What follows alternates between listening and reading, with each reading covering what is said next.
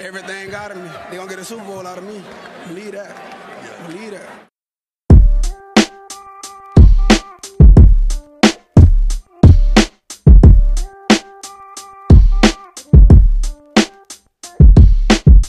Willkommen zu Talk Like a Raven, dem Podcast rund um die Baltimore Ravens. Von und mit Malte und Benno. Ja, moin und herzlich willkommen zur fünften Folge des Raven-Stammtisches. Heute mit einer Sonderfolge zum Super Bowl 55, der äh, zwischen den Kansas City Chiefs und den Tampa Bay Buccaneers stattfinden wird. Wir haben natürlich keine Kosten und Mühen gescheut, haben einen neuen Gast. Bei uns ist Benny. Benny, stell dich bitte kurz vor. Jo, hallo, schönen guten Tag zusammen. Ja, äh, mein Name ist Benny. Ich bin Tampa Bay Fan, nicht erst seit Brady da ist, sondern schon seit jetzt 10, 11 Jahren. Ähm, Spiele selber Football, bin der Teamkollege von Benno, habe davor bei den Dresden Monarchs gespielt und davor in meiner Heimat in Erlangen bei den Erlangen Sharks und ja, bin gespannt, was uns dort am Sonntag so erwartet. Tja, und äh, auch ich bin heute mit dabei. Wieder, wie immer. Kann ja nicht immer das alleine machen lassen. Ja. Das, äh, das wäre unvorstellbar. ja, das würde ja nicht werden. Weiß ich doch. Äh, was, soll, was, soll, denn das jetzt heißen? Das und ich frage mich immer beim Benny, der kommt aus Erlangen, aber ja, der fränkelt gar nicht. Das stimmt. Schaffst ja, du das, man Benny? Ja, man muss auch dazu sagen, ich bin kein gebürtiger Franke oder Bayer, sondern ich bin tatsächlich gebürtiger Dresdner. Ähm, und habe, obwohl ich meine komplette Kindheit in Franken verbracht habe, einfach äh, weiß ich nicht, mir keinen der Dialekte so wirklich angeeignet. Also ich kann Sächsisch, aber Fränkisch, das funktioniert nicht. Wann immer ich das, das probiere, sagt meine Frau, oh, furchtbar, hör auf. Das ist das Beste, was du machen konntest. nee, ich weiß nicht, ich also Sächsisch. Fränkisch äh, ist, glaube ich, ein bisschen beliebter als Sächsisch. Wird Sächsisch mhm. nicht immer jedes Jahr zum unbeliebtesten Dialekt der Deutschen gewählt? Mhm. Das kann sein. Aber ich, ich beneide dich da so ein bisschen. Ich wohne jetzt irgendwie seit 14 Jahren in in der Nähe von Dresden oder bei Dresden oder in Dresden, habe ich auch gewohnt. Äh, und ich habe mir tatsächlich manchmal so ein bisschen was äh, sächsisches Nüscheln ein bisschen so ange äh, angeeignet. Konnte ich mich nicht erwehren. Naja. Ja, gut. Gut. Dann springen wir direkt mal in die News und starten gleich mit dem, mit dem heißesten, was es in den letzten Tagen gab. Und zwar traden die Detroit Lions Matthew Stafford für einen First-Round-Pick in 2022, einen First-Round-Pick in 2023, einen Third-Round-Pick in 2021 und Jared Goff zu den Rams. Benno, wie ist dein Eindruck zu diesem Trade und was hältst du davon? Boah, also ich war auf jeden Fall ähm, total überrascht heute früh, als ich das gelesen habe. Ähm, man muss dazu auch noch sagen, also, dass wir heute am Sonntag aufnehmen, etwas früher. Ja, das stimmt. Ja. Ähm, ich war wirklich äh, überrascht, obwohl sie ja so diverse äh, Stimmen das schon äh, ein bisschen gemunkelt haben, dass die Rams wohl interessiert sind an Stafford. Ähm, hätte ich tatsächlich äh, nicht gedacht, dass, äh, dass das so über die Bühne geht. Aber wenn man sich das Angebot natürlich anschaut, ist das natürlich äh, für die Lions ein Knaller. Trade. Also die müssen zwar diesen fetten Vertrag von Jared Goff äh, übernehmen, gehen aber auch voll in den Rebuild, haben somit schon einen erfahrenen, soliden Durchschnittsquarterback äh, an Bord, müssen also quasi nicht äh, mit einem komplett Rookie oder mit einem äh, veralterten äh, ehemals Quarterback irgendwie anfangen und äh, haben natürlich für die nächsten Jahre jetzt wahnsinnig Draftkapital, um diesen Rebuild äh, voranzutreiben. Also für die Lions auf jeden Fall ein sehr guter Trade. Ähm, dass die Rams nicht viel von First-Round-Picks halten, das wissen wir mittlerweile über die Jahre. Der letzte war 2017, glaube ich. Nee, 2016. 2016. Jared Goff, das Jared Goff war der letzte First-Round-Pick. Für den haben sie ja damals hochgetradet an 1. Ähm, und danach gingen alle äh, First-Round-Picks weg. Ich glaube, der der 17er war an Tennessee, das war in dem Goff-Trade mit drin. Dann ging einer an die Patriots, einer an die Falcons und dann noch zwei an, an die Jaguars für, die, für Ramsey. Ja, aber ich glaube trotzdem auch, dass äh, Matthew Stafford sehr gut in die Sean McVay Offense passen wird. Dass, ähm, dass hoffentlich die Rams ein bisschen noch was äh, an der O-Line feilen, ähm, dass er endlich auch eine gute Protection dann hat. Und ich glaube, dann ist das wirklich so ein Win-Now-Move, der mit der Defense, die die Rams aktuell stellen, ähm, erfolgversprechend ist. So glaube ich. Es gibt aber, glaube ich, auch kaum einen Quarterback, der nicht in die Sean McVay Offense passt. der kann ja aus ja, allem was rausholen. Das schon, aber Stafford hat halt alles zu bieten. Ne? Also der kann ähm, auch Offense Plays kreieren, der hat einen Arm, der die Bälle überall aufs Feld wirft. Ähm, ja, also ich äh, mag ihn schon sehr lange als Spieler. Und ich finde es auch äh, der toughste QB in der Liga, weil ich glaube, es gibt keinen, der so oft äh, zu Boden gebracht wurde und gehittet wurde und wie, wie Matthew Stafford und immer wieder aufgestanden ist. Ja, also ich freue mich auch für ihn, dass es äh, ins Warme geht äh, nach LA und äh, hoffe, dass er seine Karriere dann nochmal ähm, einen kleinen einen Push, zweiten Frühling genießen ja, kann. Oder so. Genau. Mit 32 ist er jetzt auch noch nicht zu alt. Da sind auf jeden Fall noch so vier Jahre, denke ich, ganz gut drin. Mhm. Und ich bin gespannt. Ich sehe da auf jeden Fall auch, dass da die Detroit Lions das genau richtig gemacht haben. Wie man gesehen hat, war das mit Matt Patricia in den letzten zwei oder drei Jahren. Wie lange war er da? Ich glaube zwei Jahre oder. In den zwei Jahren, das war, das war ja alles nichts. Das war so übernommen und versucht weiterzuführen. Es war alles nur so halbgar. Und das macht jetzt halt wirklich den Anschein, dass sie jetzt einen Ausverkauf machen, alles raus, was keine Miete zahlt. Oder halt zu, zu stark ähm, Geld frisst und von, von Grund auf neu aufbauen. Wirkt ja auch so auch mit dem, mit dem Vertrag ihres neuen Headcoaches so, dass sie da komplett auf Rebuild gehen. Und so kann ich mir halt auch vorstellen, dass aus der Franchise was werden kann. Weil dieses, dieses halbe, wie es, wie ihm gerade schon gesagt, mit äh, Matt Patricia, da ist ja nichts draus geworden. Nee. Benny, hast du dazu noch Gedanken? Ja, ähm, also ich bin auch großer Matt Stafford-Fan. Zum einen, ähm, weil er ein unheimlich sympathischer Typ ist, ähm, weil du es gerade erwähnt hat, hattest, äh, wenn du richtig tougher Typ, als er damals gegen die Browns mit ausgekugelter Schulter noch weitergespielt hat. Ähm, ich finde ihn auch allein, ja gut, natürlich Pass-Heavy League ist natürlich äh, jeder QB, der hat ein bisschen Spektakel auch da on the field äh, abbrennen kann, recht sympathisch. Mir gefallen auch immer diese Seitwärtswürfe, die, die Matt Stafford so raushaut. Und ähm, ich denke, woran es in Detroit letzten Endes immer gescheitert ist, ist für Stafford einerseits die O-Line und das fehlende Run-Game. Deswegen hoffe ich, dass es für ihn bei den Rams besser läuft. Und ich denke, Matt Patricia hat einfach auch in die Kultur dort nicht reingebracht. Also was man ja gehört hat, auch die Season, dass äh, viele Führungsspieler auch mit ähm, der Art und Weise, wie er das Team geführt hat, einfach nicht zufrieden waren. Ähm, dass diese, diese neue Härte, die er im Prinzip äh, übernommen hat und die extreme Strenge, die er von den äh, Patriots mit rübergebracht hat, dass es also vielen dort sauer aufgestoßen hat. Ich weiß auch überhaupt nicht, wie der neue Mann am Ruder das dort, ähm, wie der da so drauf ist oder wie der gelten soll. Also Aber ich bin sehr gespannt, die Detroit Lions. ja, ich bin gespannt. Die Detroit Lions sind äh, an sich irgendwie eine, eine sympathische Organisation, einfach weil sie auch schon so lange so gebeutelt sind, weil sie so viele Spieler hatten oder einige Spieler, die absolute Hall of Famer waren, mit Barry Sanders oder mit Megatron oder jetzt auch mit Stafford, wo man sich einfach nur denkt, Mensch, die haben eigentlich ihre ganze Karriere dort. Ja, woanders hätten sie sich die Ringe geholt.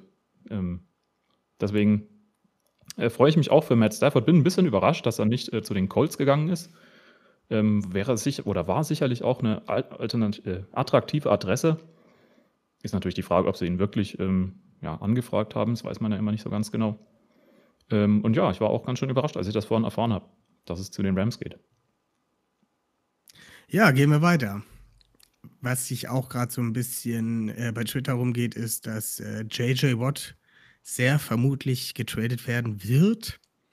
Da ist jetzt natürlich für äh, alle Anhänger der Baltimore Ravens die Frage, sollte man da aggressiv mitbieten obwohl er einen Capit von 17,5 Millionen fürs nächste Jahr hat. Benno, was sagst du dazu? Sollte man da aggressiv mitgehen oder doch lieber was Jüngeres, Günstigeres suchen? Hm, ist, glaube ich, keine Frage, weil äh, das werden wir finanziell nicht stemmen können. Klar, JJ Watt, äh, mega Spieler, würde jeder Defense Line gut tun, aber ähm, ist für uns nicht machbar und äh, wäre an der Stelle gerade mit dem äh, eingeschränkten Cap Space aktuell auch rausgeschmissenes Geld. Ja, der ist ja auch gerne mal verletzt, ne? Aber ich glaube, dazu. Wenn da noch dazu kommen würde, da könnte man einen Abgang von Ngakwe und einem Matt Judon mehr oder weniger verkraften. Naja, aber er ist halt kein klassischer Outside-Linebacker. Also ist jetzt kein richtiger Edge-Guy, ne? Ist halt auch jemand, den man an, in, in der Line ähm, hin und her schubsen kann, aber ja. Genau. Des Weiteren brodelt weiterhin die Trade-Gerüchteküche rund um den Right Tackle bzw. Left Tackle Orlando Brown Jr. Felix hatte das letzte Woche im Podcast schon angesprochen. Da hatte ich vorher nie drüber nachgedacht, bis er es angesprochen hatte. Und ein paar Tage später kommt es halt bei, bei Twitter dieser Tweet von ihm: I'm a left tackle. Left groß geschrieben. Daraufhin sind ja Social Media teilweise explodiert. Sollte man ihn traden, sollte man ihn nicht traden? Was machen wir mit Orlando Brown? Soll er bleiben? Was, was sagst du dazu, Benno? Naja, also in erster Linie hat er ja noch Vertrag. Und, das ist richtig. Ähm, man muss halt sehen, natürlich, wenn er unbedingt das Geld sehen will, was Left Tackle in der Liga verdient, dann werden wir ihn nicht halten können. Na, das liegt ähm, ganz einfach ähm, an, seiner, an seinem persönlichen Anspruch. Ähm, und ich glaube, das weiß er auch, dass er das Ben Ravens nicht bekommen wird. Von daher, ich weiß nicht, ob man diesen Tweet jetzt nicht über, sollte man, ob man ihn jetzt so ernst nehmen sollte oder vielleicht auch doch wieder nicht so überbewerten sollte. Ja, das weiß man nicht. Aber ich sag mal so, wenn er weg will, dann oder dieses Geld unbedingt jetzt schon haben will oder irgendwas, dann muss man auf jeden Fall drüber nachdenken. Ich würde ihn auf keinen Fall unter, unter einem First-Round-Pick abgeben. Das ähm, ist, glaube ich, klar. Aber ja, ich glaube auch nicht, dass, aber ich glaube auch nicht, dass wenn die Ravens sagen, nein, wir wollen dich jetzt als unseren Right Tackle haben für nächstes Jahr, dass er dann äh, irgendwie hier äh, nicht spielt oder so und äh, dann so ein, ja, wie sagt man das? Äh, so ein Holdout macht. So ein Holdout macht, ja. Genau. Das glaube ich Davon gehe ich auch nicht aus. Eigentlich habe ich, äh, halte ich von ihm persönlich relativ viel, weil ich glaube, der hat eigentlich schon die richtigen Werte und gerade mit der Vorgeschichte, auch mit seinem, seinem Vater, der lange sehr erfolgreich bei den Ravens äh, gespielt hat und da auch äh, eine starke Loyalität entwickelt hat, kann ich mir nicht vorstellen, dass er das machen würde. Und von daher muss man halt sehen, wie sich es entwickelt. Aber ich könnte es mir vorstellen, das. aber ich würde es nicht. Ich würde es jetzt für mich so zusammenfassen. Entweder sie geben uns jetzt First und Second Round, dann okay, dann lassen wir ihn gehen. Ansonsten spielt er nächstes Jahr noch oder in, seiner, in seinem vierten Jahr als unter Vertrag. Dann kann er sich entscheiden, jo, ich bleibe als Right Tackle bei den Ravens, wenn er sagt, ich will nicht als Right Tackle bei den Ravens spielen, dann kriegt er den Franchise-Tag und wird dann getradet. Mhm. Also den ohne irgendeinen Gegenwert gehen zu lassen, halte ich für grob fahrlässig. Ja, also wenn er jetzt noch mal so eine, wenn er jetzt so eine Saison noch mal, wie er die letzten beiden gespielt hat, äh, ja. in, in, im vierten Jahr macht oder spielt, dann wäre es grob fahrlässig, ihn ohne Gegenwert gehen zu lassen. Ja, ohne einen ordentlichen Gegenwert gehen zu lassen. Ja, ich denke auch, dass Eric de Costa da, ähm, glaube ich, smart genug ist, um das Beste daraus zu machen. Also, Hoffen so wie es früher hieß, immer in Aussie We Trust, äh, in Eric de Costa We Trust. Das geht weiter. Dem vertraue ich wirklich sehr in dem, was er entscheidet und was er macht. Dann gehen wir weiter zur nächsten News. Nick Boyle hat eine Vertrags Vertragsverlängerung über zwei Jahre. Äh, der hat ja zugestimmt. damit werden circa 2 Millionen Dollar Cap Space jetzt in diesem Jahr frei. Er wäre jetzt ins letzte Vertragsjahr gegangen und hätte dort ein Capit von 7,83 Millionen gehabt. Wie gesagt, jetzt durch die Verlängerung ähm, hat er, haben wir dadurch 2 Millionen Dollar eingespart, die sehr viel wert sind, gerade in dem Jahr mit dem geringeren Cap Space. Möchtest du dazu noch was sagen, Benno? Also ich finde es äh, gut. Ich mag Nick Boyle sehr. Ist äh, einfach auch ein Key ähm, in unserer Offense, was Blocking angeht. Ähm, hat er jetzt eine ziemlich schwere Verletzung. Ist auch ein gewisses Zeichen von Commitment der Ravens ihm gegenüber.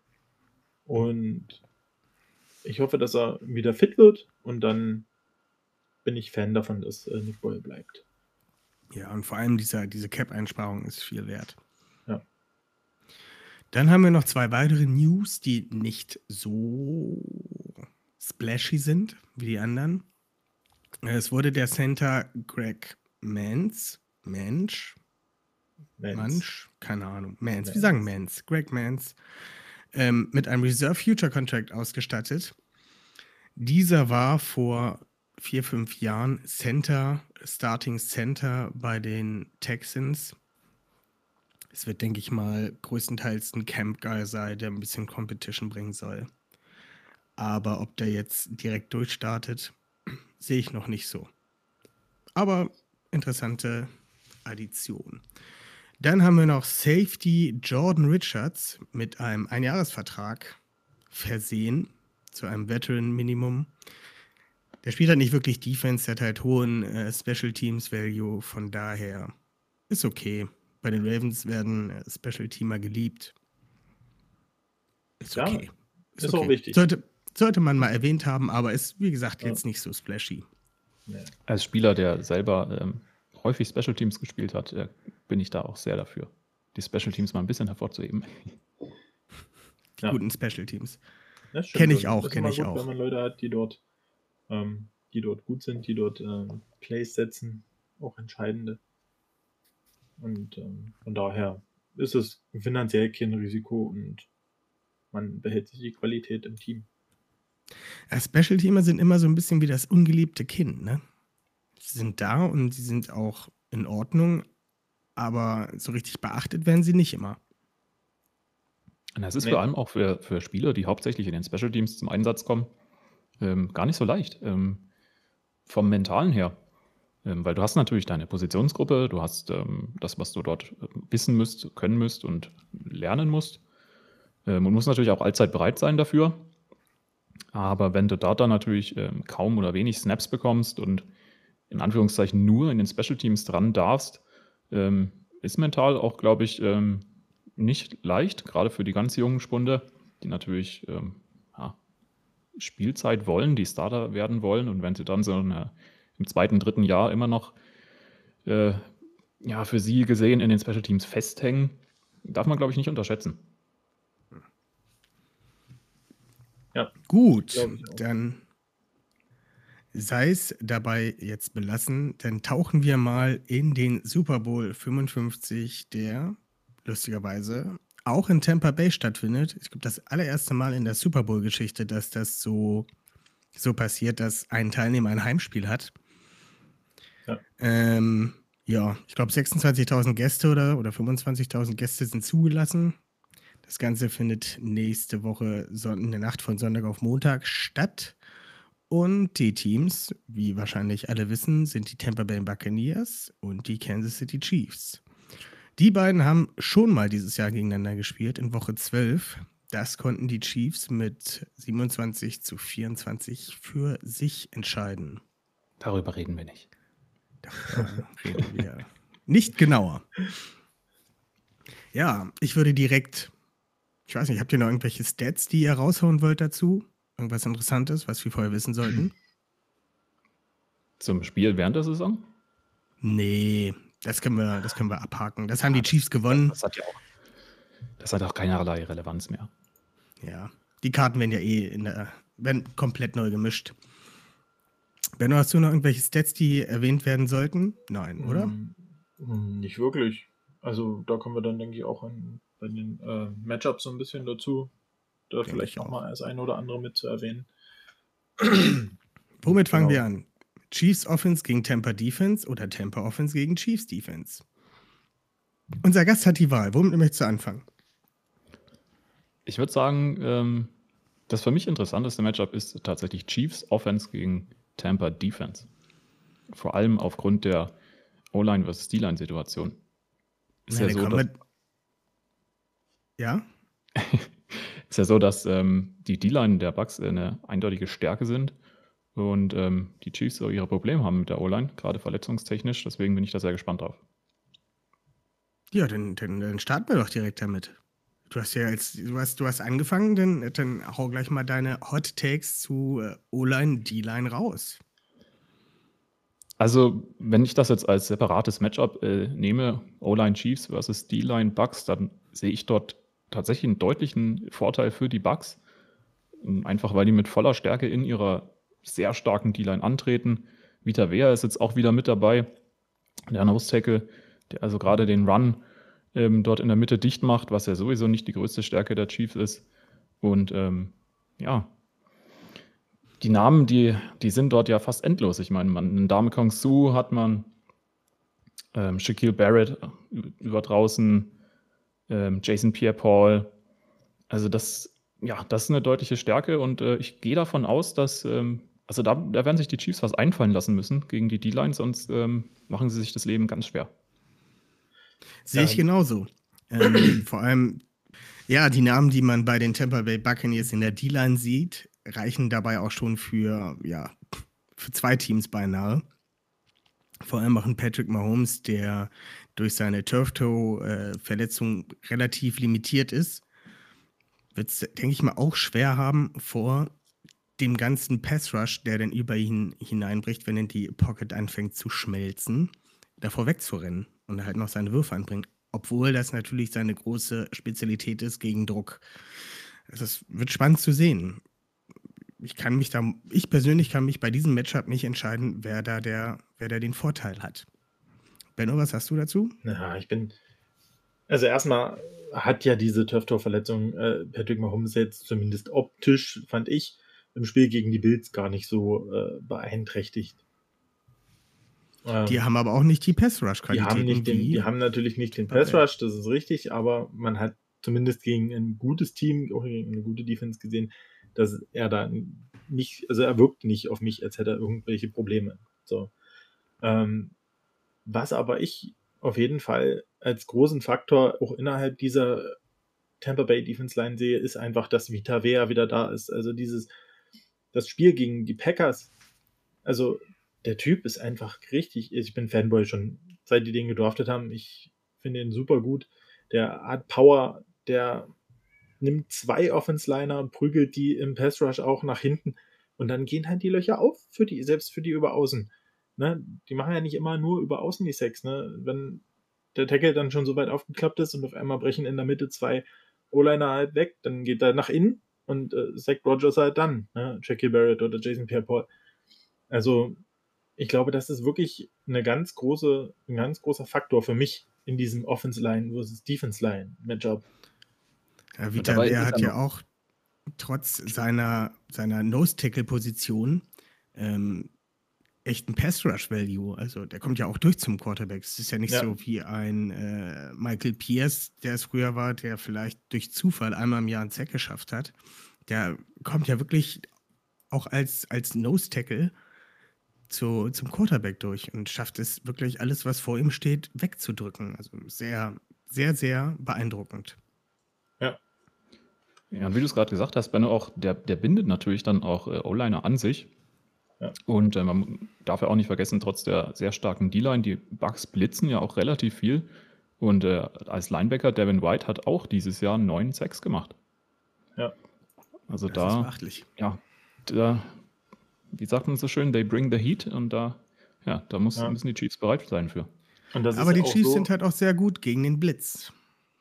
Das ist, das ist richtig, aber das musste ja gar nicht so viel machen. Wenn du schon so viel Pressure mit so einer Defense-Line kriegst gegen, ähm, gegen die Offense, dann, dann reicht das ja fast aus. Also nur nochmal, um das auch zu unterstreichen. Also äh, Vita Vea ist bei Pro Football Focus ähm, als fünf bester Defense Tackle gerankt und hat sogar im Pass Rush Grade einen 90er Grade und äh, in der Run Defense nur einen 77er, also nur in Anführungsstrichen. Aber er wird auch insgesamt quasi, äh, also im Pass Rush noch stärker eingeschätzt als in der Run Defense.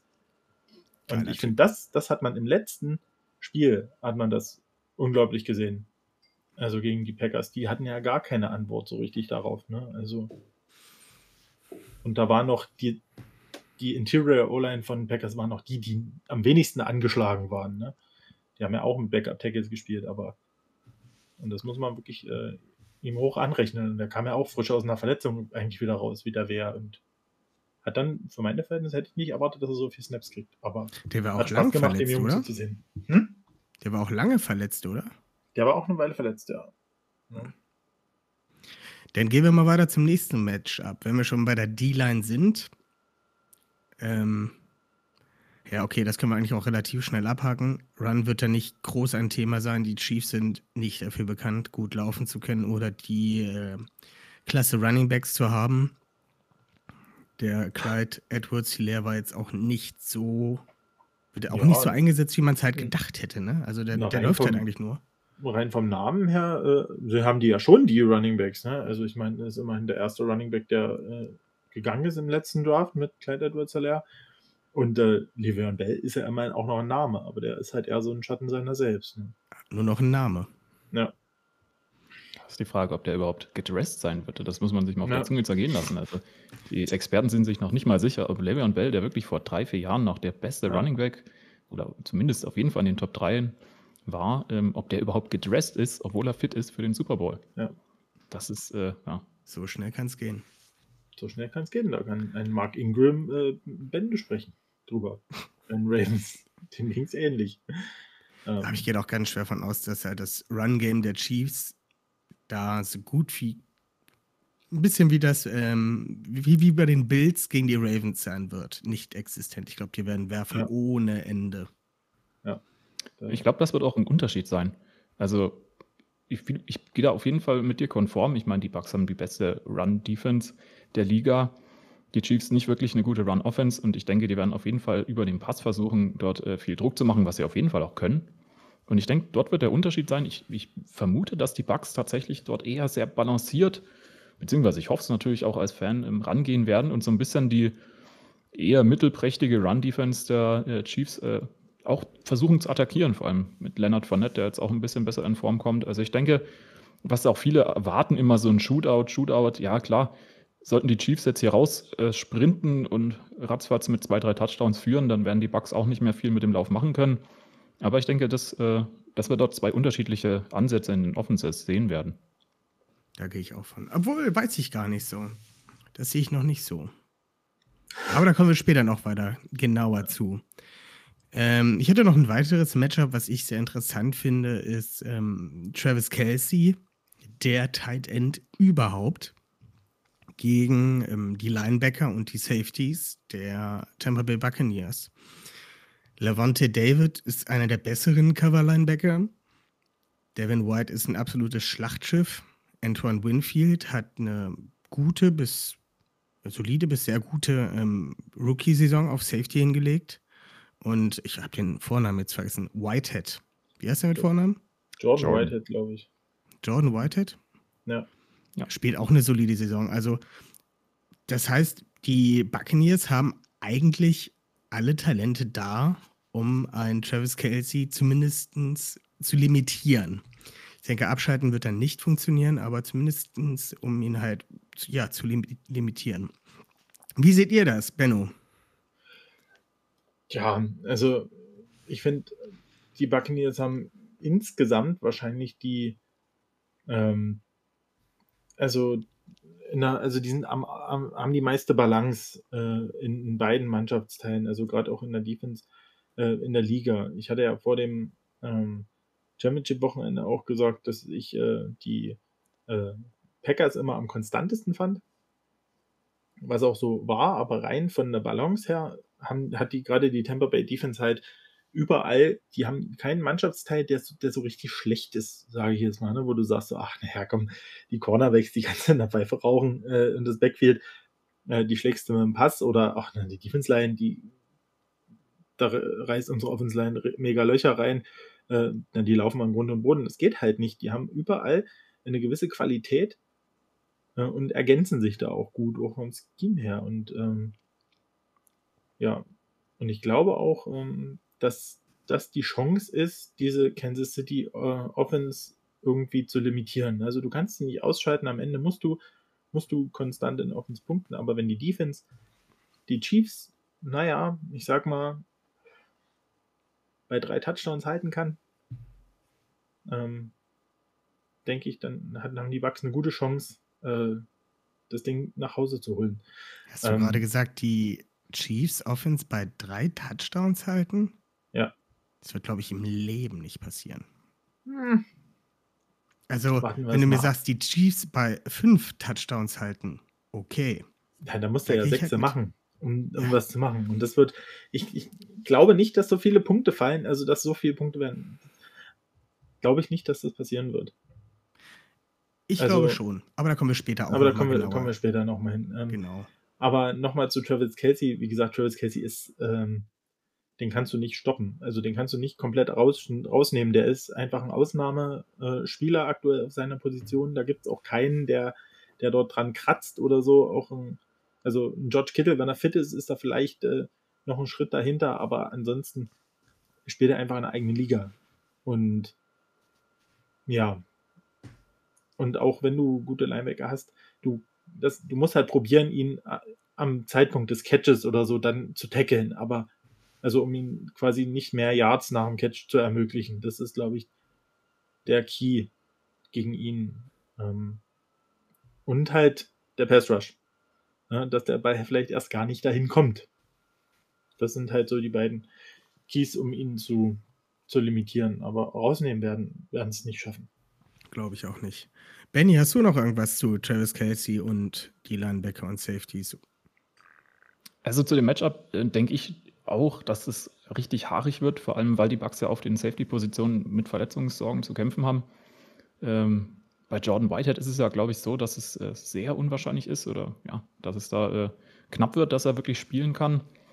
Beim Injury, Injury Report von den Bucks steht auch bei Levante David und bei Antoine Winfield ein Questionable. Die haben jetzt auch die Woche nicht trainiert. Also ich glaube, wenn dort bei den, bei den Safeties äh, die Backups ran müssen, dann puh, dann wird es schwierig, nicht nur mit Kelsey, der ja auch tief gehen kann, sondern natürlich mit den ganzen anderen Waffen, Tyreek Hill. Ähm, für mich ist das Matchup tatsächlich, ähm, hängt das viel von der Gesundheit ab. Wenn dort bei den Bucks alle spielen und fit sind, dann ist Casey ein wahnsinnig guter Spieler, aber der wird dort sicherlich auch ähm, ja, ein gutes Matchup vorfinden. Da muss er sich dann auch, ähm, das, das wird auf Augenhöhe sein, denke ich mal. Aber wenn dort, wie gesagt, einer oder beide Safeties fehlen, dann ach, dann, dann würde ich das als Chiefs äh, Offense auch gnadenlos attackieren. Sollten sie ja. zumindest.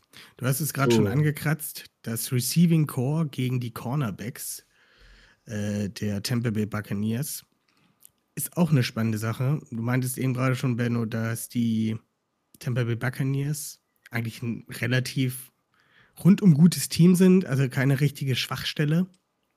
Wobei ich persönlich sagen würde, wenn ich eine ausmachen müsste, dann wären es für mich die Cornerbacks. Und äh, das Receiving Core der Chiefs ist halt schon über Elite bald mit Tyreek Hill, Sammy Watkins, Nicole Hartman. Ähm, ist eigentlich egal, wem man da den Ball zuwirft. Irgendwie kann daraus jeder Spieler in jeder, in jeder Zeit, jeder Position einen Touchdown draus machen. Und ja, wenn ich dann auf die Buccaneers gucke, dann fällt mir da jetzt spontan erstmal nur Sean Murphy Bunting mit seinen drei Interceptions in der Postseason positiv auf. Ähm, ja, ich frage mich, wie wollen das die Cornerbacks der Buccaneers, diese, diese explosive, äh, diese explosiven Receiver stoppen? Benny, was sagst du? Ja, äh, für mich auch ganz klar die Schwachstelle dort, ähm, wenn man eine ausmachen muss bei der Bucks Defense. Ist, ja, da kriege ich auch ein bisschen Kopfschmerzen, ein bisschen Bauchschmerzen, wenn ich daran denke. Ich denke, ähm, bin jetzt gar nicht mal der Meinung, dass die zweiten und dritten Receiver der, der Chiefs sonderlich stark sind. Ich meine, klar, Nicole Hartman schnell, äh, Sammy Watkins, ja, wird extrem wenig benutzt tatsächlich. Und für mich sind also die zwei großen äh, Namen, die es zu stoppen gilt, auf jeden Fall Tyreek Hill und Travis Kelsey. Aber ja, die Cornerback-Situation da, das halte ich auch noch für die verhältnismäßig schwächste Positionsgruppe in der Bucks Defense. Ja. Benno, hast du noch äh, den einen oder anderen Take dazu? Nee, kann ich eigentlich ähm, nur zustimmen. Also wenn ich in, mir eine Positionsgruppe raussuchen müsste, die, wo ich sagen müsste, ist die schwächste, würde ich auch auf die Corner gehen. Ja, auf jeden Fall. Und ähm, nur noch mal, was ich noch einwerfen würde zu Jordan Whitehead, der hat ja super ausgeteilt gegen die Packers, muss man ja wirklich sagen. Aber auch hier wieder selbstgemachtes Elend mit der Verletzung, weil man hat jeden Tackle, den der setzt, geht er mit der Schulter rein. Der nimmt keinen Arm vor, um irgendwie den, den Gegner richtig zu tackeln. Der geht mit der Schulter rein und nur mit Gewalt. Sieht natürlich geil aus, wenn du dort so einem Aaron Jones den Ball bei so einer verflixten Crossing-Route äh, dort raus pulverisierst. Ähm, na, aber in dem Play hat er sich auch seine Schulter zerlegt, weil er halt nur mit Gewalt und mit der Schulter tackelt und Pet hin oder her. Man sieht es immer wieder. Das geht am Ende meist nicht gut aus für denjenigen, der tackelt. Also muss ich sagen, ähm, sieht man wieder viel zu selten äh, vernünftige Tackles. Ich kann mir richtig vorstellen, wie du als Jugendcoach an der Seite stehst und die kleinen, kleinen äh, Jungs zusammenbrüllst. Nehmt die Arme zum Tackeln! Arme! ich kann es mir richtig vorstellen. Ja, aber das ist wirklich kein, kein Witz. Das ist was, was mir auch in der NFL immer wieder auffällt. Ne? Das ist natürlich geil und toll und auch bei den Geschwindigkeiten, die da von den Receivern und Backs erreicht werden, erreicht das ja auch äh, oft, wenn man da ordentlich äh, die erwischt, dass sie dann auch hinfallen oder, der Ball rausfliegt oder sonst was. Aber, aber richtig effektiv ist es eher, wenn man das Tackle vernünftig setzt. Und das beste Beispiel, muss ich einfach sagen, ist da einfach mal ein Humphrey.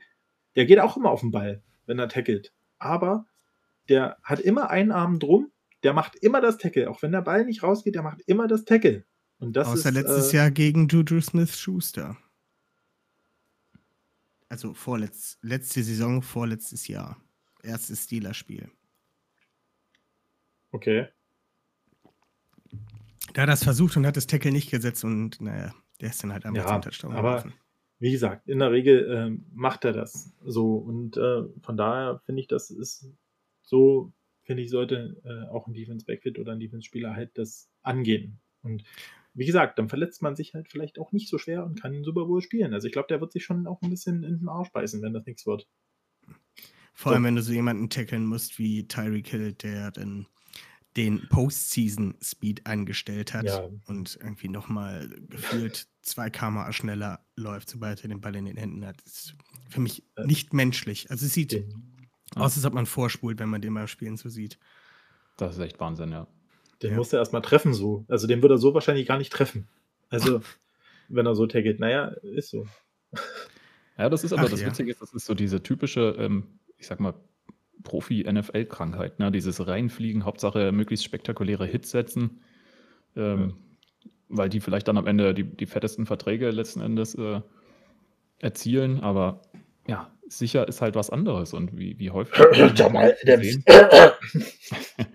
ja, wie, wie häufig hat man dann gesehen, dass jemand vorbeifliegt? Ähm, Saints gegen Vikings Ja. und Stefan Dix dann halt ähm, in die Endzone läuft. Ähm, und ja, dieses Hauptsache reinspringen, wie du sagst, mit Schulter voran, mit Kopf voran, dann häufig noch, dann ja, da jeder, der, der, der Football coacht oder der ja so ein bisschen sich dessen bewusst ist, was ein ordentliches und sicheres Tackle ist, der fasst sich da jedes Mal an den Kopf. Bei manchen Teams funktioniert es wirklich deutlich besser. Ich meine, es ist auch relativ bekannt, dass die Seahawks da zum Beispiel auch großen Wert drauf legen auf äh, gute Tackle-Technik. Aber ja, man, man sieht es. Jamal Adams. Ist noch nicht so lange mit dabei, da musst du es erst noch verinnerlichen. Der muss das noch lernen. Aber der, der hat heute gesagt, äh, dass er für Pete Carroll durch eine Wand laufen würde. da musste ich doch Soll er mal machen mit der Schulter voran. Richtig. Okay, Ja, ähm, gehen wir weiter. Oder wollen wir schon sagen, nee, wir machen das später. Gehen wir weiter auf die andere Seite oder möchte noch jemand ein Matchup näher analysieren? Ich denke, wir haben damit eigentlich Ich glaub, alles wir hatten die Haupt- abgekaspert. Top-Dinger schon. Ja. Ja, dann, dann rollen wir doch die Äh, Tampa Bay Offense gegen die Tampa Bay, äh, die Tampa Bay Offense gegen die Kansas City Defense genauso auf und fangen ganz vorne an mit der D-Line der Chiefs gegen die äußerst stabile O-Line der Tampa Bay Buccaneers. Ich sehe da zum Beispiel Tampa Bay vorne, aufgrund des äh, Top-Centers Ryan Jensen, der eine sehr gute Ausbildung genossen hat damals bei den Ravens. Ja. Mit dem neuen, äh, ich weiß gar nicht, ist das dieser Tristan Wirfs? Wirfs, ja. Wirfs? Ist der Right Tackle oder Left Tackle? Äh, Ich glaube, der spielt rechts.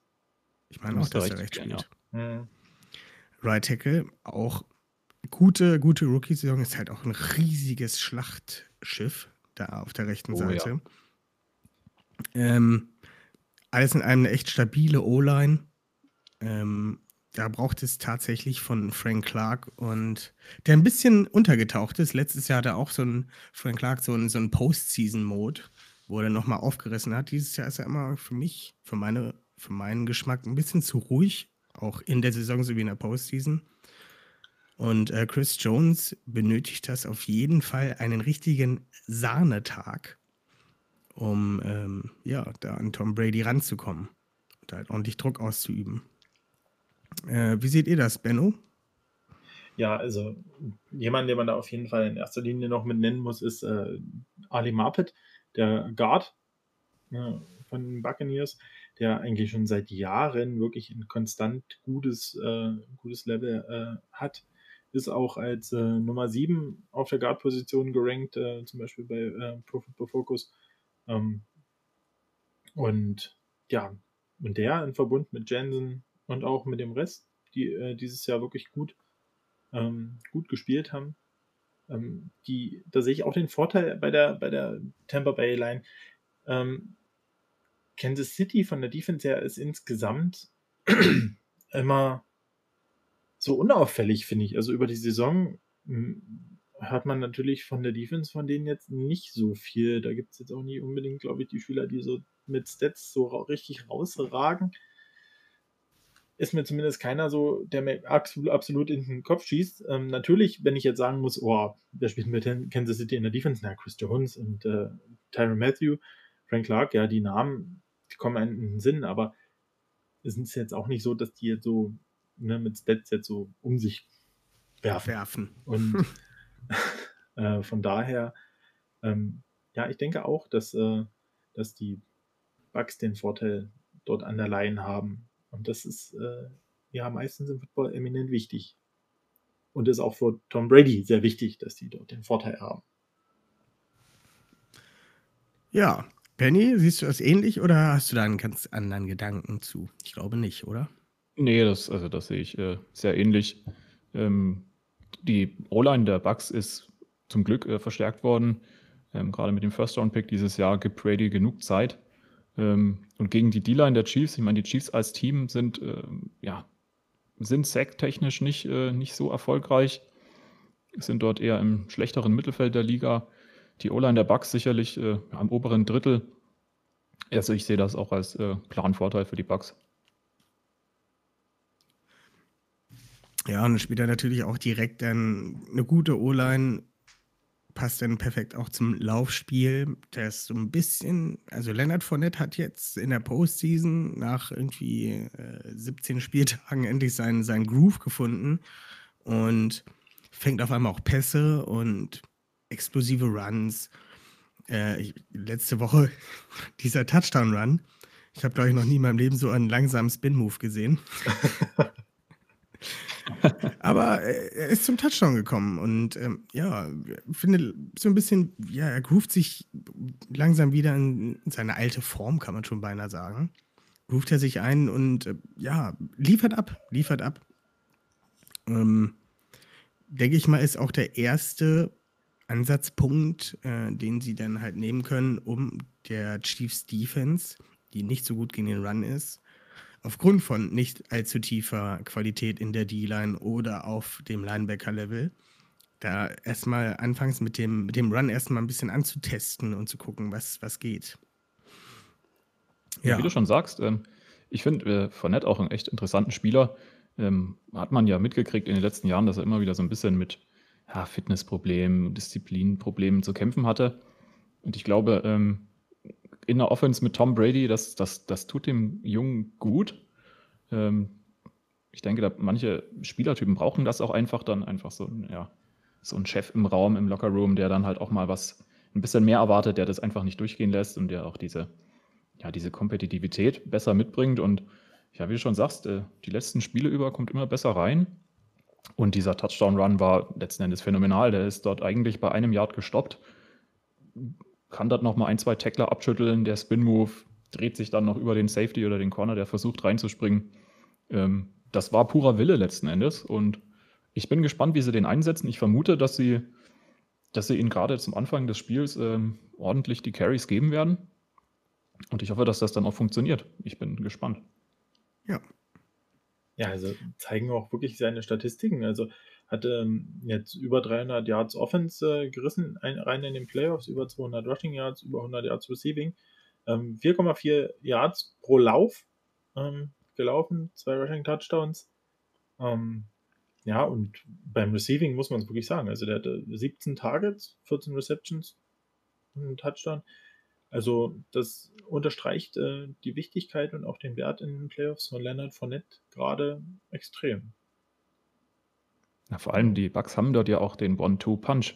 Ich meine, wenn sie dort Fournette die, die Carries geben und der dann mal müde wird, dann wartet halt immer noch Ronald Jones draußen, der auch kein schlechter ist, der auch sicherlich als junger Spieler erstmal zu kämpfen hatte, gerade mit, äh, mit Fumbles am Anfang.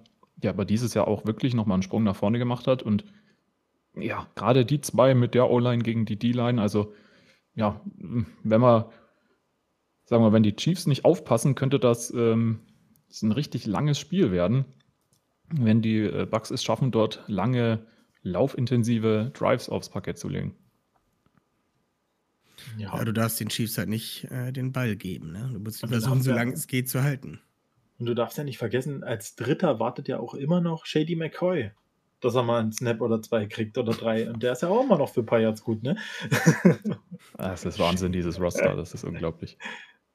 Ja, es ist so ein bisschen ähm, also teilweise das Gefühl einer, einer, einer Resterampe, aber im positiven Sinne. Weißt du, was ich meine? Es ist halt so, ja, okay, Shady McCoy, den will jetzt keiner mehr, aber der ist noch nicht ganz gut. Na, okay, den nehmen wir. Leonard Fournette hat auch gut gespielt, aber irgendwie will den auch keiner okay, wir nehmen den. Dann geht es ja gleich noch weiter mit den Receivern. Antonio Brown, eigentlich auch noch ein richtig guter Receiver, aber es möchte ihn halt keiner. Naja, okay, wir nehmen den halt. Also es ist wirklich so ein bisschen Resterappen, äh, Auffangbecken.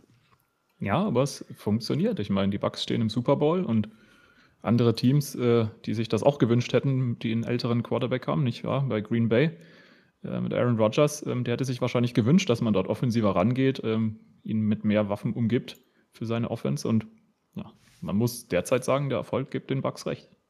Ist so, ist so. Gehen wir weiter zum nächsten Matchup. Ähm, auch die Buccaneers haben Tight Ends. Also ich glaube, mir fällt gerade ein, gibt es bei den, bei den Chiefs einen namhaften zweiten Tight End? Es ähm, gibt bestimmt einen, aber es äh, kennt niemand seinen oh, Namen, oder? War der Anthony Sherman. Nee, ist der Fullback. Ähm, Ricky Seals Jones, Evan so? Baylis und Dion Yelder sind noch im Kader. Ähm, Gut, das war einfach Nick, nur für mich. Nick, Nick Kaiser, Nick Kaiser. Den muss man, glaube ich, äh, erwähnen, weil der ist auch noch gerankt bei PFF. Nein, vergessen wir das. Ähm, dann doch lieber die Buccaneer Titans, die da durchaus zwei Leute haben, die auch nicht verkehrt sind. Unter anderem Cameron Braid, der nach dem Jordan Howard ausgeschieden ist, bisschen weiter, bisschen mehr ins Licht gekommen ist und natürlich den Altmeister Rob Gronkowski, der auch immer noch für, für einige Plays gut ist und auch im, im Blocking immer noch sagenhaft gut ist. Da sehe ich dann auch den, das Matchup zwischen den Tight Ends der Buccaneers und den Linebackern der Chiefs und eventuell auch halt noch den, den Safeties der, der Kansas City Chiefs auch ein bisschen mehr auf Seiten der Buccaneers. Wie seht ihr das? Ja, also fang an. Ich fange mal an. Gut. Ähm, ja, Ne? Gronkowski ist natürlich eine absolute Maschine. Ähm, muss man sich mal überlegen. Für ihn jetzt diese Saison nach dem Retirement, ähm, neue Offense, äh, hat er mit 600 Yards und sieben Touchdowns. Das, da ist man von ihm natürlich mehr gewöhnt, aber in, in dieser Offense mit so vielen Waffen ist das äh, immer noch ein sehr guter Wert. Und ähm, ja, war ein bisschen überrascht, auch wie selten er in den Playoffs, äh, vor allem im letzten Spiel, auch eingesetzt wurde. Wenn er mal da war, dann hat er auch gleich was gerissen. Ähm, sehr interessant im letzten Spiel der Tight End Screen, der ja, glaube ich, auch für 29 Yards oder sowas gegenüber ihn. Mhm. Ähm, ja, ein Gronk in Topform ist, ist nicht zu stoppen. Ich meine, das ist wie Kelsey in Topform. Ja. Obwohl der natürlich jetzt äh, aktuell, so gut wie er auch ist, nicht mit dem Kelsey, äh, Kelsey verglichen werden kann. Also, das ist natürlich jetzt aktuell ist er wirklich äh, nicht ganz auf dem, nicht auf dem Level. Also, ja. Aber trotzdem auch wirklich eine solide Saison. Also, ich fand auch, man, man hat von ihm gar nicht so die Masse mitbekommen. Ne, der flog so ein bisschen unterm Radar und hat auch gar nicht so super viele Snaps anfangs und so gekriegt und hat sich dann aber reingearbeitet und echt, also muss sagen, ich hatte dann, war dann ein bisschen überrascht, dass doch sieben Touchdowns waren, die er aufgelegt hat. Also, Ich war gerade auch ein bisschen überrascht. ja. Ja, der war so ein bisschen an und aus. Also der, der ist manche Spiele komplett abgetaucht und hat dann auch nichts gefangen oder ja, war so gut wie überhaupt nicht existent. Und dann hat er wieder Spiele gehabt, wo er dann wieder tiefe Bomben gefangen hatte und wieder fast der Alte war. Ja. Ich bin auf jeden Fall sehr gespannt, wie die Chiefs das verteidigen wollen, halt dieses, dieses Tight End Core. Ich meine, sie haben äh, da den Strong Safety Tyron Matthew, der, denke ich mal, den meisten bekannt sein wird als Honey Badger, der da einiges machen wird, aber der ist halt auch nicht, der hat halt auch nicht unbedingt die Physis. Okay, der macht natürlich, der, der spielt zwei Meter größer, als er eigentlich ist, gefühlt. Aber so ein Rob Gronkowski ist halt schon mächtig viel Fleisch. Ja. Ich bin echt gespannt, wie die, wie die das halt aufhalten wollen. Vor allem mit den Waffen, die dann halt noch links und rechts an den Seiten stehen, die halt auch prall gefüllt sind. Und ich glaube, das ist ähm, für mich in dem Matchup der noch größere Knackpunkt. Also Titans hin oder her, aber wenn dieses Receiving Squad von Tampa Bay fit ist, wenn Brown das schaffen sollte, zum Super Bowl fit zu werden und zu spielen, ah, dann kann es richtig eklig werden. Ja, das ist die absolute äh, Defensive Back-Hölle, Das ist dieses, diese, dieses Receiving Core. Ich denke, was bei, was bei Gronkowski, was ich erwarten würde, was, äh, dass er eher den größeren Einfluss tatsächlich im Run-Game haben wird. Mhm. Also ich würde wirklich vermuten, dass sie ihn dort häufig an die Line mit ranstellen, dann schön, ähm, ja, quasi versuchen, die Chiefs nach hinten zu prügeln. Und ich meine, er ist ein unheimlich guter Run-Blocker als End. Und ähm, ja, man, man, man weiß ja, der, der Lauf ähm, bringt dann letzten Endes den Pass äh, gut in Szene. Und ich denke, Gronkowski wird am Anfang vermutlich relativ viel zu blocken haben und dann aber immer mal wieder so ein Splash-Play bekommen. Da bin ich sehr gespannt drauf. Weil blocken kann der Typ. Er hat auch äh, über 90% seiner Snaps äh, inline gespielt, also wirklich, äh, wo er an der Line steht. Und von daher denke ich auch, dass, äh, dass er im Laufspiel äh, tut er den Bugs auf jeden Fall gut. Ist ja schon allein der Körper, den er mitbringt. Ne? Also, wenn du es schon schaffst, den einigermaßen in den Weg zu stellen, dann hast du schon einen Vorteil, einen großen. So ist das. Dann gehen wir weiter auf die äußeren Ringe. Dieses unfassbare Wide Receiver Core der Tampa Bay Buccaneers rund um Mike Evans, Chris Godwin, Antonio Brown, äh, Scotty Miller und wen ich denn noch vergessen habe. Die vier reichen ja halt alleine schon. Ja. Ich meine, wir haben ein bisschen wenig über die Quarterbacks gesprochen, aber äh, Scotty. Miller, wer ist, wer, wer, wer ist Scotty Miller? Ne? Kommt ein Tom Brady, kommt in die Organisation und sagt, oh, der hat den gleichen Haarschnitt wie äh, Julian Edelman, auf den werfe ich jetzt Bälle. Und ein Typ, der in den vorher kein Mensch gekannt hat, fängt auf einmal Bälle, macht Touchdowns, Playmaker vor dem Herrn. Und daneben steht dann halt immer noch ein Mike Evans, der schon wieder eine 1000-Yard-Saison gespielt hat. Ein Chris Godwin, der, also es, es ist ja nicht so, dass diese dass, dass er sich so ein, zwei Leute aussucht, die mit Bällen versorgt und die haben dann ihre über 1000 Yards. Das ist ja, der hat ja Waffen ohne Ende und der, der versorgt die auch alle mit Targets und die fangen Bälle und die, die liefern halt auch alle ab. Also das, das finde ich total, total beeindruckend. Komme ich, komm ich überhaupt nicht drüber hinweg. Aber das war ja schon immer, also es war ja schon immer so bei Brady, auch äh, in New England, ähm, dass am Ende, ne, sind wir auf jeden Fall, denke ich, uns alle einig, er hatte noch nie, noch nie, selbst in seinen 20 Jahren Patriots, hat er noch nie so viel Qualität äh, auf dem Receiving Core gehabt wie bei den Bucks dieses Jahr. Also, ne, das ist ja für den ein Schla Schlaraffenland. Der hatte ja sonst immer irgendwie ein, zwei, wenn es hochkommt, äh, gute Leute und dann immer so ein bisschen aufgefüllt mit denen, die. Und der hat ja da schon die Bälle verteilt. Und du hast dich ja schon bei den Patriots manchmal gefragt, wo kommt denn der jetzt her, der jetzt hier irgendwie die, die drei Touchdowns im Spiel gefangen hat oder weiß ich. Aber hier, mit der Qualität, ne, also finde ich, das ist für den, für Tom Brady natürlich äh, die absolut perfekte Situation. Und er hat auch gezeigt, dass er, äh, dass er in dieser neuen Offense, ähm, dass er das annehmen kann und sich dort wirklich in diesem Jahr so weiterentwickelt und sich dort so reinfuchst und da so viel rausholt. Ähm, das ist krass. Also, und du hast Mike Evans mit seiner Körperlichkeit, der gewinnt in der Regel 50-50 Catches ähm, locker zu 70, 80 Prozent, würde ich sagen, von meinem Eindruck her. Ähm, Chris Godwin, der ist überall auf dem Feld einsetzbar. Ähm, Antonio Brown brauchen wir nicht drüber reden. Ähm, also, das ist wirklich krass. Also, muss auch sagen, ähm, ich bin jetzt kein riesiger äh, Sympathisant, auch mit Antonio Brown in seiner Art und Weise nicht und auch mit äh, Tom Brady, den habe ich auch, äh, wie Malte das auch schon mal gesagt hatte, ähm, vorhin noch, vor der Aufnahme, dass Tom Brady habe ich auch immer respektiert als Typ und als Competitor, aber habe ihn auch nie so sonderlich gemocht. Äh, war mir nie so sympathisch. Aber es ist krass, was die gerade abziehen und es macht auch Spaß zuzuschauen, muss ich ganz ehrlich sagen.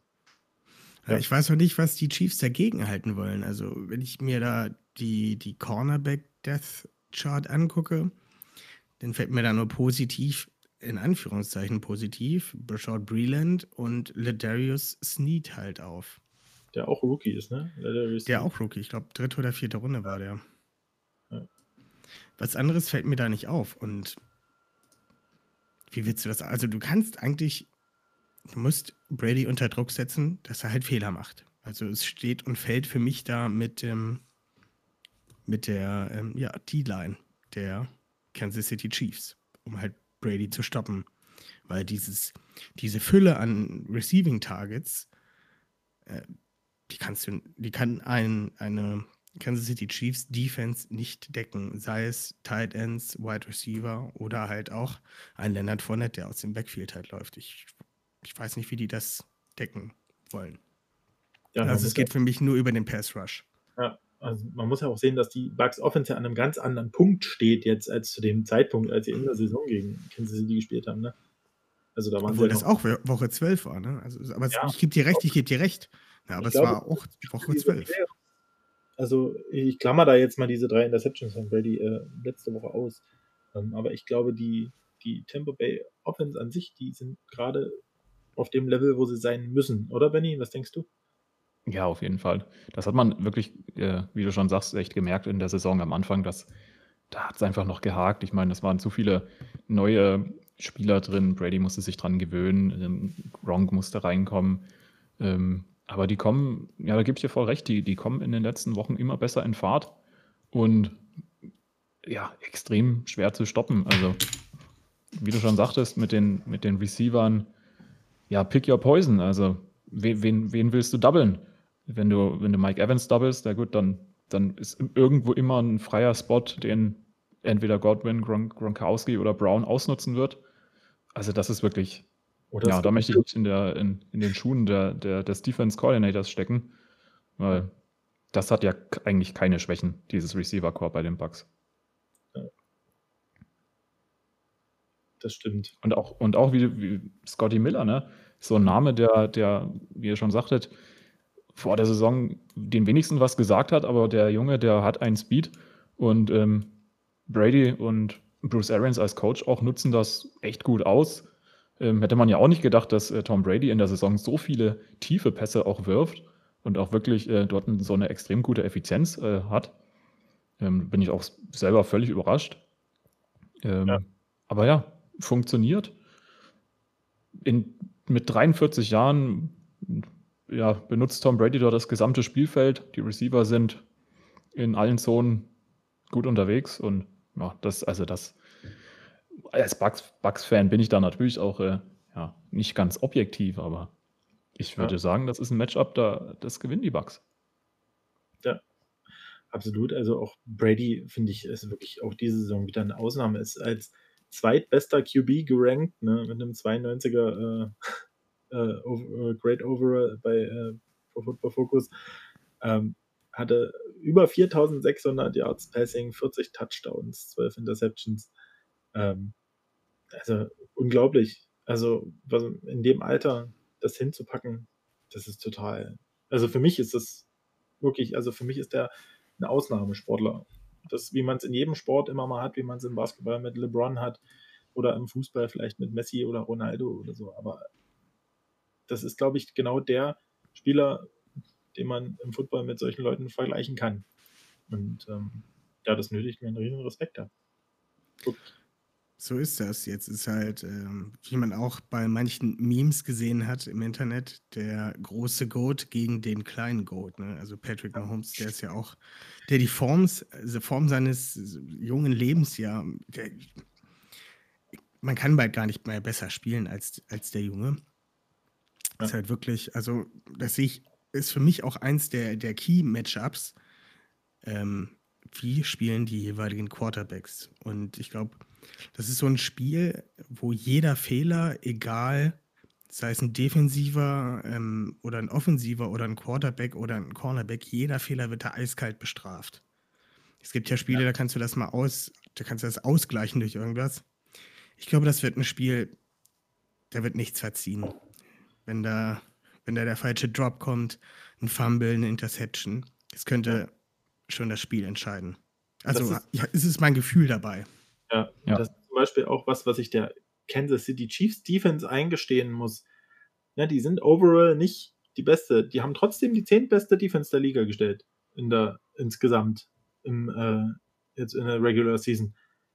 Aber was die was die können, ist, wenn du einen Fehler machst, kreieren.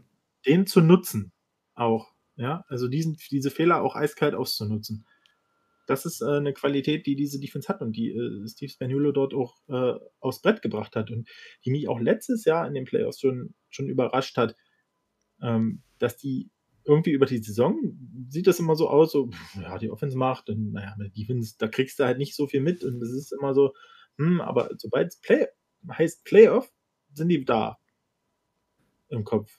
Also das ist was, was ich sagen muss, das ist was, was die Kansas City Chiefs Defense hat. Die sind auf dem Punkt äh, zumindest aware und sind äh, da da mit dem Kopf voll, voll bei der Sache. Ja. ja, genau so ist das. Ich denke, wir haben genug über die Matchups geredet und kommen jetzt zu dem spannendsten Teil dieser Folge. Zu der großen Entscheidung, also es wird jetzt die, die große Entscheidung wird jetzt nächsten Sonntag anfallen. Nicht nur wer den Super Bowl gewinnt, sondern äh, den Talk. Bitte was? Ja, genau.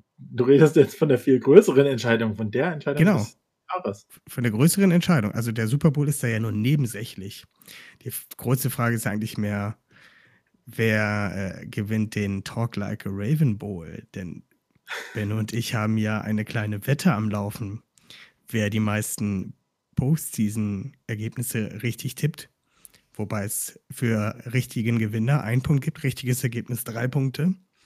Es steht 9 zu 9 und es geht in den Super oh. Bowl. Das heißt also, und Benno hat schon gesagt, er tippt das, was ich nicht habe. Das heißt also, ich habe die große Entscheidung, wen ich denn später wählen werde. Und so, mit welchem ich, Ergebnis. Ich hatte das Gefühl, du, du bist schon äh, fest. Von daher dachte ich, habe ich eher was anderes als du. aber wir, wir gucken. Ah, okay. Also ich, ich, ich bin schon ziemlich fest, was das angeht. Deswegen würde ich jetzt sagen, ähm, wir schließen diese Preview mit unseren ja, Tipps von uns dreien. ähm, schließen wir die Preview ab. Dann kann jeder von uns jetzt gleich seinen Tipp abgeben und noch ein, zwei, drei Sätze dazu sagen, wieso man so entschieden hat. Ähm, ja, also wenn ihr nichts dagegen habt, dann würde ich direkt starten. Na, start mal. Freilich. Dann starte ich mal und sage, dass äh, der Super Bowl von den Kansas City Chiefs gewonnen wird. Es wird bekannt sein als The Greatest Show on Turf Toe. und ähm, ich gehe davon aus, dass der auf, äh, dass die, die Chiefs mit 42 Punkten gewinnen werden. Also nicht 42 Punkten Abstand sein, sondern sie werden 42 Punkte machen und die Buccaneers werden am Ende bei 31 stehen. Also mein Tipp: 31 für die Buccaneers und 42 für die Chiefs. Wow. Das, Das, ist sehr äh, gewagt. Je, weil jedes, Mal, gewagt, ja. jedes Mal, wenn ich sage, dass äh, die, die Ergebnisse hoch ausfallen, passiert es einfach nicht. Aber ich, ich, ich, ich, ich glaube dran. 31 zu 42 für die Chiefs. Äh, Benno, möchtest du was Ja. dazu sagen?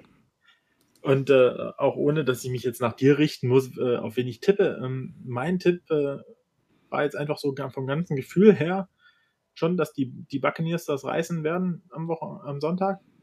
Ähm, glaubt Tom Brady wird da ähm, alles daran setzen, ähm, dieses Spiel zu gewinnen, weil das ist was, was seine eh schon riesige, wahnsinnig krasse äh, Legacy, sein Vermächtnis quasi, äh, was ja eh schon so riesig ist, dem würde er, glaube ich, gern ähm, den Hut aufsetzen mit einem Super Bowl, mit den Bucks. Und ich glaube, der zieht dieses Team mit. Und dann spielen sie auch noch zu Hause im eigenen Stadion. Also die haben, haben die bessere Defense-Line, haben so ein krasses Receiving, äh, Receiver-Core, gutes Run-Game.